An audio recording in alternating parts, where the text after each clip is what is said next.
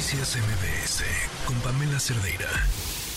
Les decía que, bueno, pues eh, diciembre es siempre un momento ah, es precioso, hay quienes lo amamos desde, ahora sí que lo amamos desde que empieza en septiembre, cuando empezamos a ver ya foquitos de Navidad por todos lados, pero, pero no siempre para todo el mundo es un momento fácil por muchas razones. Le agradezco muchísimo a Carlos Sánchez Muñoz, doctor en ciencias y psicoterapeuta cognitivo-conductual que nos acompañe. ¿Cómo estás? Buenas tardes. Muy estimada Pamela, qué gusto saludarte a ti y a todo tu auditorio. Pues sí, ya preparadísimos para la Navidad, pero como tú bien lo decías antes del corte, no para toda la gente necesariamente significa alegría y felicidad.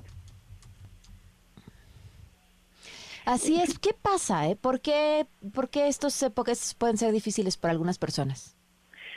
Eh, lamentablemente para algunas personas puede llegar a, inclusive a la depresión navideña, es decir, algunos sentimientos de tristeza, de ansiedad y de soledad, y pueden haber causas diversas, eh, por presión social, ya que algunas personas generan muchas expectativas de felicidad, de que tienen que estar súper eh, contentos, y eso genera mucho estrés. También para otras personas la soledad, mientras que otras personas se reúnen con sus seres queridos, hay personas que trabajan Perdón, doctor, es que de repente no te escuché y pensé que, que habías, que habías terminado de hablar. Te sigo escuchando. Sí, eh, eh, en cuanto a las causas, el origen que para algunas personas puede tener son diversas, eh, factores físicos, emocionales y sociales y, y bueno, expectativas no cumplidas, porque a veces una presión de que tengo que dar regalos, tengo que relacionarme de cierta forma, esos factores de soledad, porque hay personas que no se reúnen con su familia, tienen que trabajar en un hospital, están de viaje, hay aislamiento social o memorias dolorosas que son traumáticas, por ejemplo, la pérdida de un ser querido se exacerba en este momento y algunos eh, es el estrés financiero, mientras esa parte de tener que dar regalos, tener una expectativa de una cena perfecta puede traer mucha presión. Y por supuesto que existe el trastorno estacional, que ya es algo, eh, eh, un trastorno afectivo estacional que se relaciona con la falta de luz solar y cambios en los patrones de sueño y el estilo de vida. Entonces puede haber muchas causas que, que pueden dar y aparecen ciertos síntomas que son eh, esa tristeza persistente, la melancolía, la desesperanza, las personas tienden al aislamiento social, e, evitan ciertas eh, reuniones sociales y, experimentan en su cuerpo fatiga, falta de energía, tienen mucha dificultad para concentrarse, para realizar tareas y, y tienen cambios en su apetito, en el sueño. Entonces, es muy importante que podamos identificar estos síntomas y tratar con ellos. ¿Cómo nos cuidamos en esta época? ¿Cómo cuidamos nuestra cabeza y nuestro corazón? Sí, súper importante eh, hacer consciente que la, la depresión puede, es eh, navideña, se puede relacionar con comorbilidades ya preexistentes, es decir, personas que ya tienen trastornos del ánimo, como una depresión clínica, estrés, eh, esto se va a exacerbar.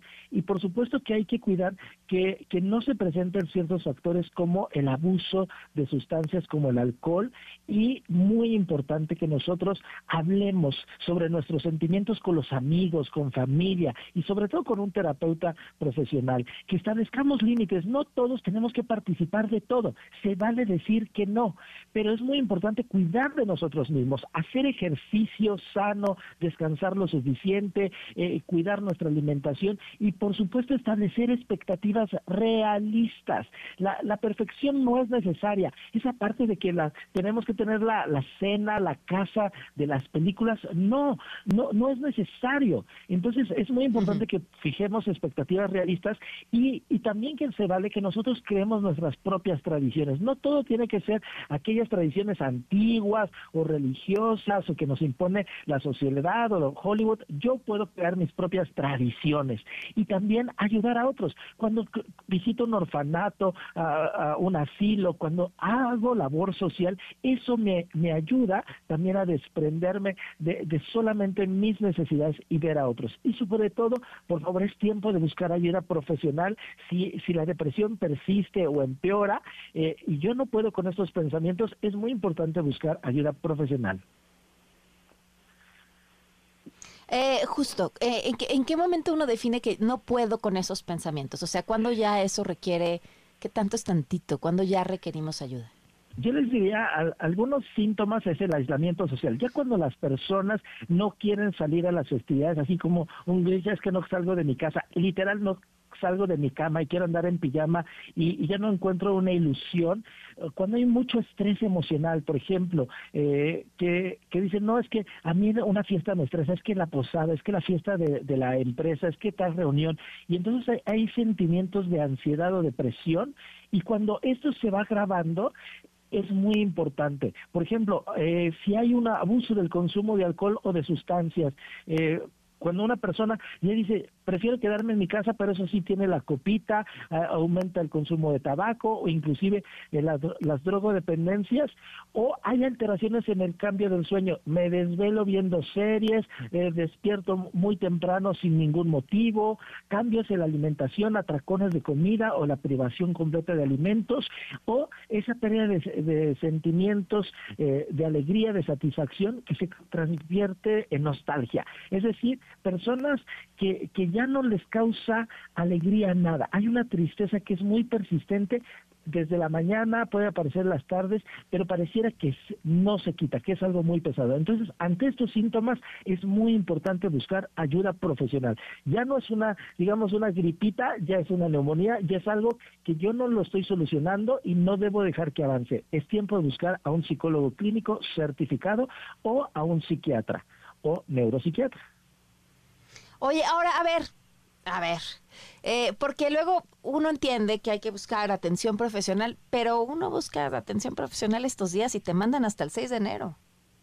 Eh, afortunadamente hay líneas de ayuda eh, en la Ciudad de México, por ejemplo, existe Locatel, existen algunas universidades que sí dan el servicio y por supuesto que habemos eh, psicoterapeutas que estamos trabajando y sabemos que a nuestros pacientes los debemos de acompañar. Yo estoy trabajando hoy, el día de mañana, entonces sí, sí hay que buscar, pero vamos a buscar y sobre todo podemos hacer cosas por nosotros mismos. Por favor, escuchen música alegre. No es tiempo de estar recordando experiencias negativas. Más bien hay que en mindfulness estar presente, empezar con una actitud de agradecimiento, a ser consciente. Gracias. Empieza a describir cada cosa positiva que tienes en tu vida. Gracias porque me tengo a ti a mí mismo. Gracias por este hogar. Gracias. Empieza a ser consciente de todo. Una actitud de agradecimiento te va a ayudar a conectar en, en el aquí en el ahora y sobre todo cambiar nuestra énfasis. Recordemos que la adversidad puede ser nuestro mejor pretexto para el fracaso o la mejor motivación para el éxito. Entonces,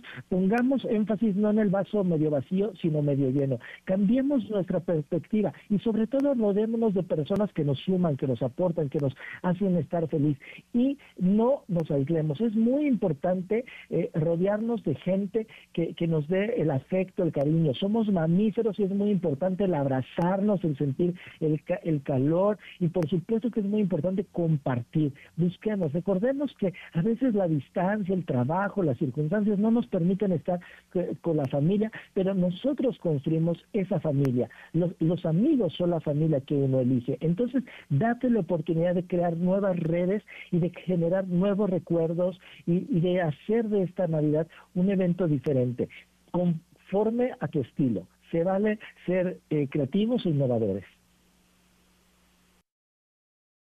Encantan las recomendaciones. Muchísimas gracias, de verdad estoy segura que para más de uno serán muy útiles, Carlos. Muchas gracias a ti, Pamela. Gusto enorme de escucharte. Un fuerte abrazo para todo el auditorio y vamos para adelante.